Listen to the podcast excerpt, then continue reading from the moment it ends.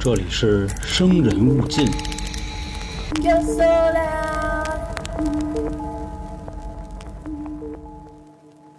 玄中记》中提到，胡五十岁能变化为妇人，百岁为美女，为神巫，能知千里外事，善蛊魅，使人迷惑失智。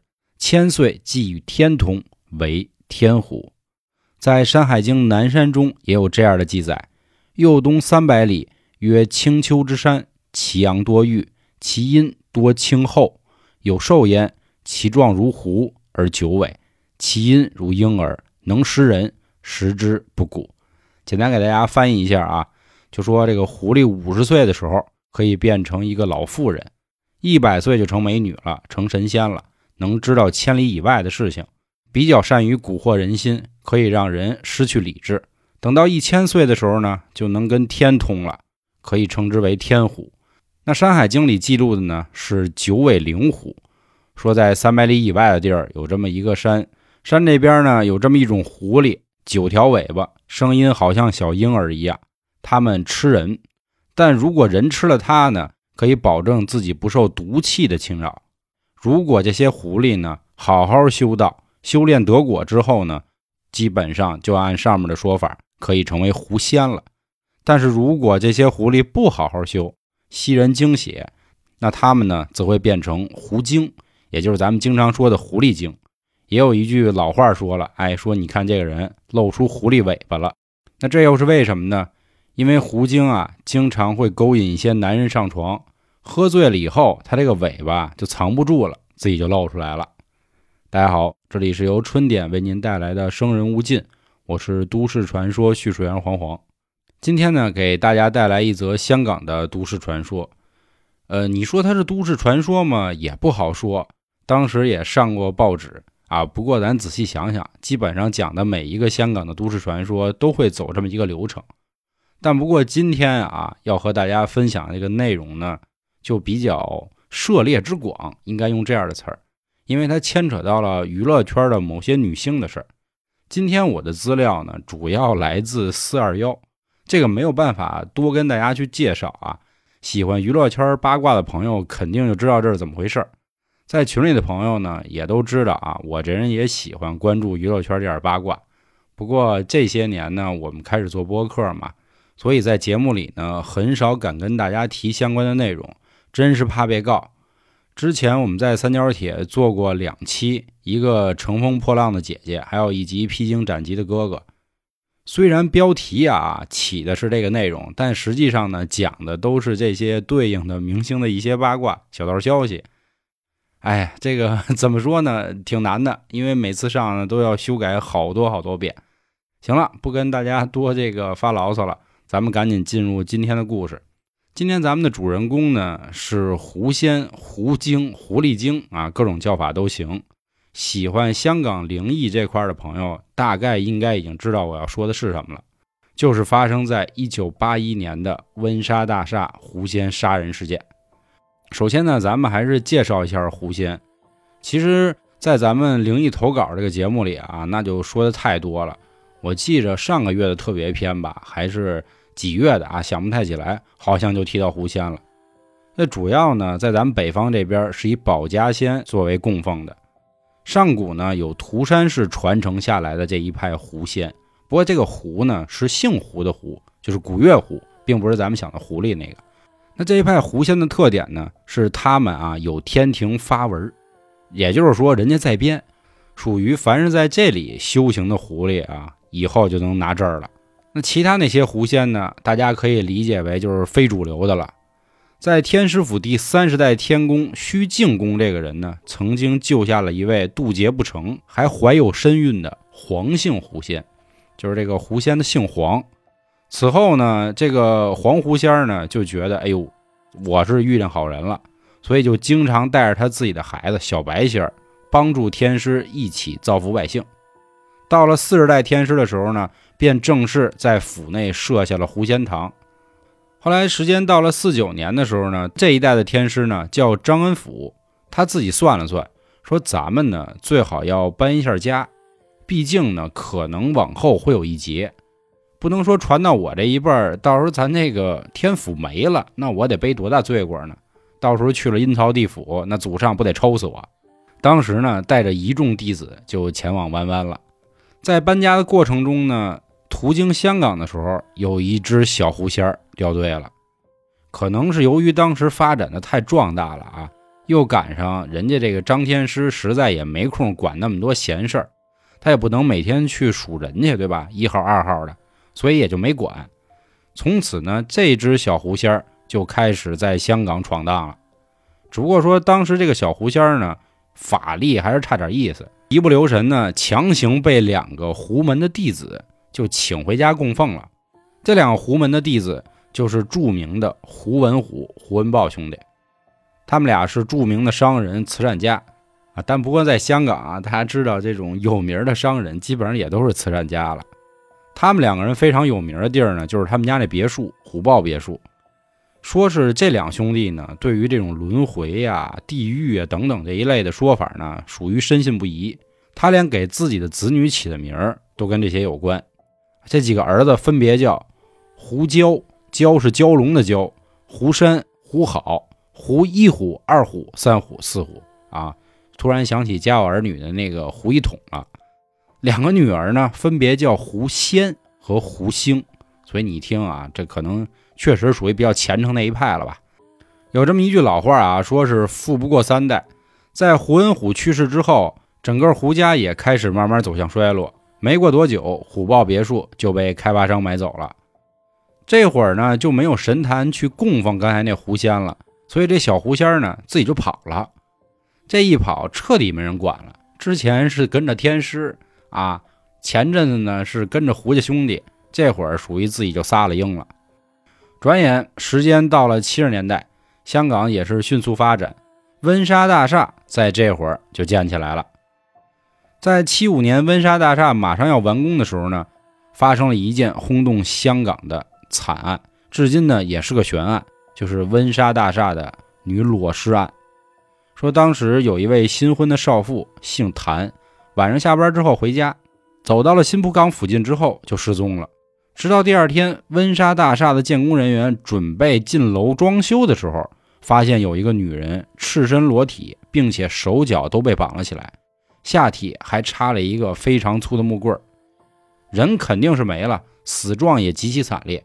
不过当时也有很多人都说啊，他绝对不是被强奸，木棍插入下体的目的一定是在混淆视听。但不过这件事儿呢，最后也没有定性，也不知道到底凶手是谁。我们先抛开这个案子不说啊，因为我主要讲都市传说嘛。凡是这种商场在开业之前出过这样的人命案啊，这种死因极惨的，那基本上风水算完蛋了，并且呢，香港人本身也信这个。开发商就急了，说这可怎么整啊？说这样吧，咱呀赶紧请一大师来给咱们画一画。来这位大师呢，恰巧还知道啊，这个虎豹别墅附近有一只流窜在外的小狐仙。这块也可以给大家介绍一下，虎豹别墅的其中一部分啊，就拿出来做温莎大厦了。所以你可想当时啊，这个胡文虎、胡文豹兄弟的产业能有多大？大师呢就跟那开发商说了：“哎，你放心，这附近啊还真有人能帮你。当然他不是人啊，是一个小狐仙。我呢也有法力给他弄过来，你就放一万个心吧。”开发商肯定高兴啊，说：“太棒了，今儿是碰着活神仙了。”也是紧着就给人兜里掖钱这那的。但不过前面咱说了啊，人家是四九年的时候搬家，现在已经到七五年了，所以用一个最长的时间咱们来计算，那基本上这只小狐仙在外头。也浪了将近二十年了，所以这只小狐仙呢，在外头属于浪惯了，并且自己啊还成了一脉，就属于人家自己在香港安家置地了啊，有自己孩子了。本身呢，人家在这儿生活的好好的啊，结果突然来一大师，说我能给你铲事儿，夸夸夸夸带着人家强行就给搬进温莎大厦了。所以当时呢，这只小狐仙啊挺烦的。心说呢，我本来以天为被，地为床的，现在你直接给我关一笼子里了，哎，他就闹呗。这个大厦里呢，属于晚上刚一关灯，叠好的衣服、摆好的模特，才全给糊弄了。这样的事儿呢，层出不穷。整的一开始呢，很多工作人员以为是不是谁家孩子捣乱藏商场里了。后来呢，从监控录像发现了不对，这里有事儿。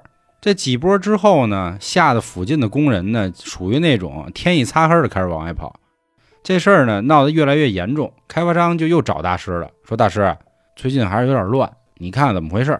大师掐指一算呀，明白了，哦，这个小狐仙啊也惯了，我一下给人捐家里不合适。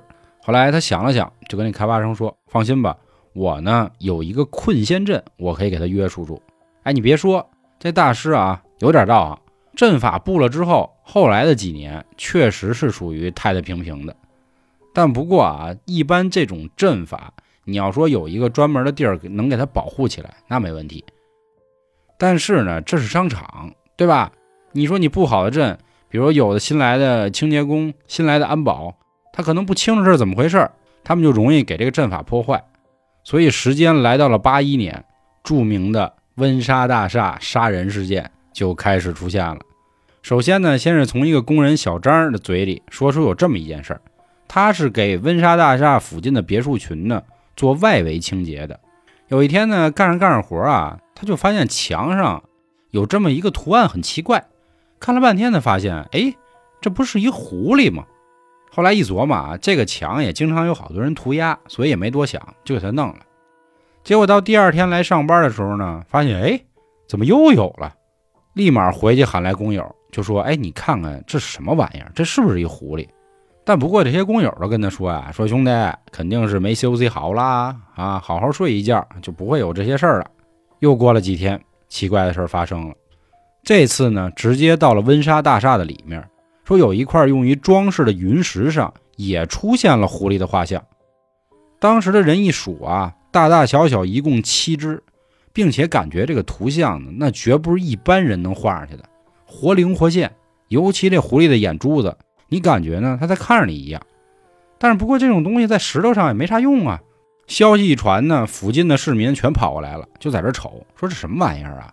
是不是什么狐仙显灵了？你想啊，商场来一堆人，他不买东西，他围观，那肯定不合适啊。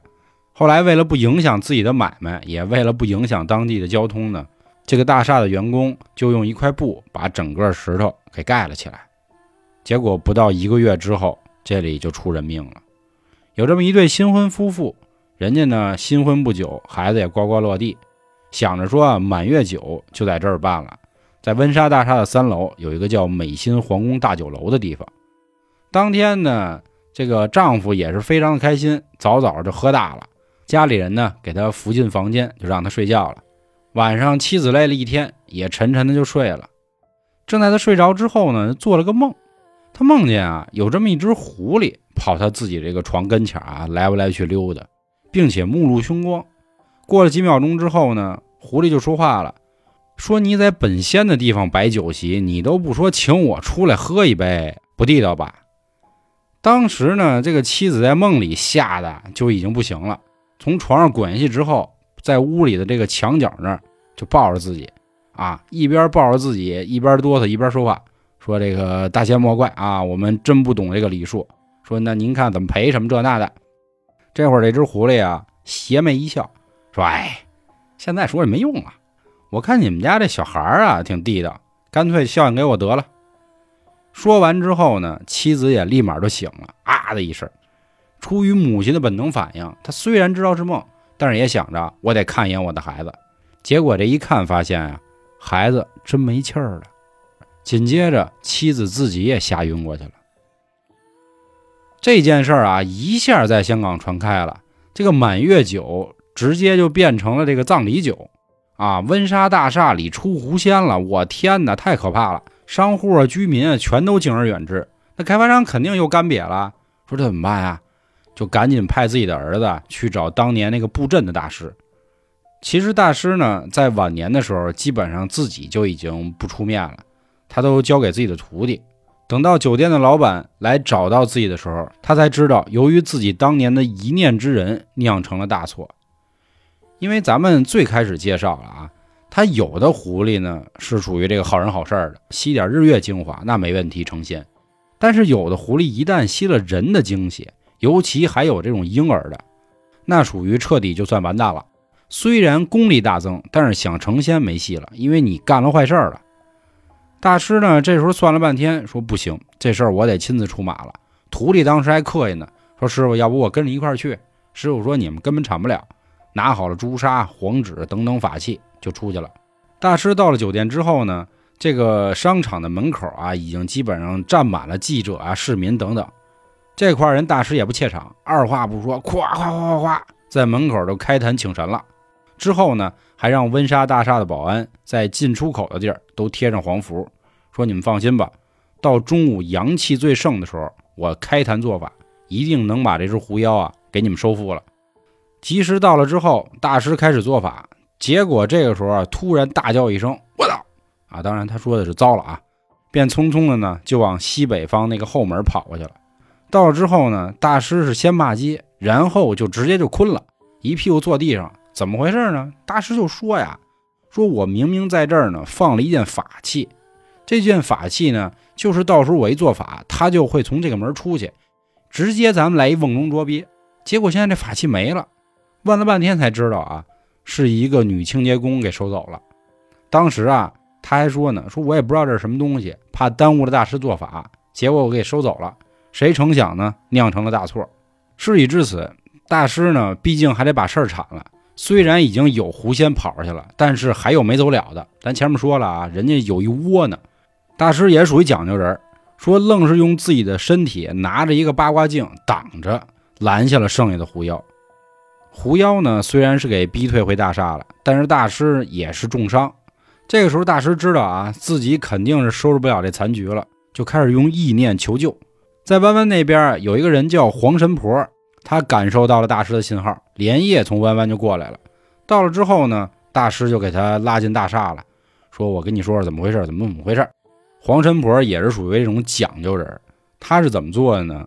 他呀用一个类似勺子的法器，把这些狐妖啊一勺一勺的就蒯进自己的一个玉器里。等到黄神婆呢把这些狐妖从后门带走了之后，大师也是为了不跌份，虽然昨天那样了，但是今天还能产。假装的又开坛展示了一下，实际上他已经没有能力做了啊。后来当地所有的百姓呢也觉得，嗯，温莎大厦这个问题啊，应该是已经解决了。但不过经历这次折腾之后呢，大师没过几年也就离开人世了。大师临走之前呢，还跟徒弟说，说如果是干得到那只狐妖仍然执迷不悟，祸害人间，你们一定要想办法啊，替天行道，给他除了。但是如果经过我们这一折腾，他开始一心向善了，啊，也不再这个惹是生非了，那咱们呢也别跟他们再有什么瓜葛，好吧？徒弟们呢也是一直谨记大师的这个教诲。那我们把目光说回来，黄神婆，实际上刚才咱们说了啊，他并没有所谓这个降服或者说斩杀他们，他是给这些狐妖带走了。黄神婆呢是想拿着这点狐妖还给所谓的这个天师府。啊，就是咱们最早说的那些人，可是呢，这个天师府啊，在文文六九年的时候也出了那么一档子事儿，所以他们呢，当时也一直都没有祭拜这些狐仙，也就是说啊，带过去的那些狐仙落在了阳明山，成了野怪了，所以呢，这黄神婆只好把自己收的这个玉器里的那六个小狐仙也放到了阳明山里，后来自己也走了，隐居修行了。这以上呢。就是关于温莎大厦这个狐仙杀人事件，我认为网上比较全的一个故事了。当然了，这里面涉及的一些明星所谓的大战啊，没跟大家说，我觉得没这个必要啊。有兴趣的小伙伴呢，自己也可以去搜搜四二幺，就是数字四二幺这些东西呢，大家就看一个乐儿吧。因为你去纠结这个真假，啊咱倒不是说不行，主要是跟咱没什么关系。当然了。如果咱们听众里啊有这种能人，那我肯定也是 respect 的。行，那关于这个事儿呢，就跟大家说到这儿吧。关注微信公众号“春点”，能进群，或者到时候也跟我聊聊关于明星八卦的事儿都没问题。我是都市传说叙述员黄黄，感谢今天各位的收听，咱们下周见，拜拜。